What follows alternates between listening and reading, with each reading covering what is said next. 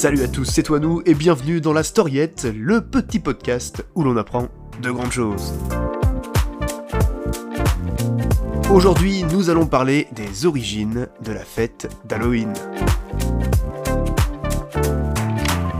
Fête amusante et folklorique pour certains, ou bien vulgaire fête commerciale hérétique pour d'autres, elle revient chaque 31 octobre à coups de sucreries, citrouilles et déguisements tout aussi effrayants que cheap. Nous parlons bien évidemment de la fête d'Halloween. Mais d'où vient-elle réellement? D'où lui vient son nom et que vient faire une citrouille dans le potage? Nous allons démystifier tout ça avec un peu de contexte, un peu d'histoire. Faisons un saut de 2500 ans en arrière en pays celtique, autrement dit, vers l'Irlande et l'Écosse. À cette époque, les Celtes fêtaient la fête de Samin, fin octobre, pour célébrer la nouvelle année. En effet, dans le calendrier celtique, basé sur le cycle solaire, la date de Samin correspondait à la mi-temps d'une des quatre périodes allant d'un équinoxe à un solstice. Or les Celtes pensaient que durant la nuit de Samin, les frontières entre le monde des morts et celui des vivants étaient ouvertes, et que les esprits venaient rendre visite aux vivants. Ils se déguisèrent donc en costumes effrayants pour éloigner les mauvais esprits revenus du monde des morts. La tradition de se déguiser vient donc de là. Alors vous allez me dire, d'accord toi nous, mais pourquoi Halloween? Et puis d'abord ça veut rien dire comme mot. Alors déjà arrêtez de me couper la parole, c'est extrêmement agaçant, et détrompez-vous, Halloween veut bien dire quelque chose. La fête de Samin a progressivement été supplantée par la Toussaint, introduite le 1er novembre, soit le lendemain de la fête de Samin, par l'église catholique aux environs du 8e siècle. Or, Halloween est la contraction des mots anglais All Hallows Eve, qui signifie la veille de tous les saints ou la veillée de la Toussaint. Mais comment la fête de Samin s'est-elle diffusée pour devenir Halloween justement? Eh bien ce n'est qu'au milieu du 19e siècle que la fête d'Halloween devient la fête de la peur que l'on connaît aujourd'hui. À cette époque, les migrants irlandais et écossais s'installent sur le nouveau continent, en Amérique, pour fuir la grande famine.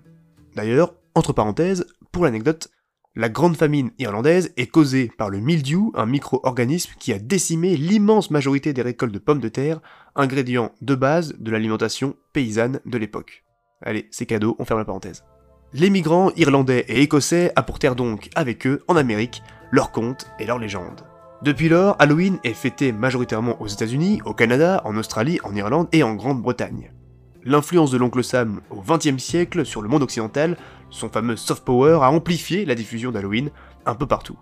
Par exemple, en France, elle est arrivée dans les années 90, même si elle a eu un peu de mal à s'imposer à cause de la récalcitrance de l'église catholique, qui la considère comme une fête païenne. Sauf en Bretagne, où cela fut plus facile pour Halloween de s'imposer grâce aux racines celtiques de la région. Alors vous allez encore me dire, d'accord toi nous, mais la citrouille, euh, ça vient d'où? Eh bien vous faites bien de me poser la question parce que c'est particulièrement intéressant. Aujourd'hui, le symbole d'Halloween est la citrouille, mais ça n'a pas toujours été le cas. Ce légume est une référence à la légende irlandaise de Jack à la lanterne, ou en anglais Jack Ho Lantern. Selon la légende, Jack, personnage ivrogne, paresseux, défie le diable à plusieurs reprises, et à sa mort, ni le paradis ni l'enfer ne veulent l'accueillir.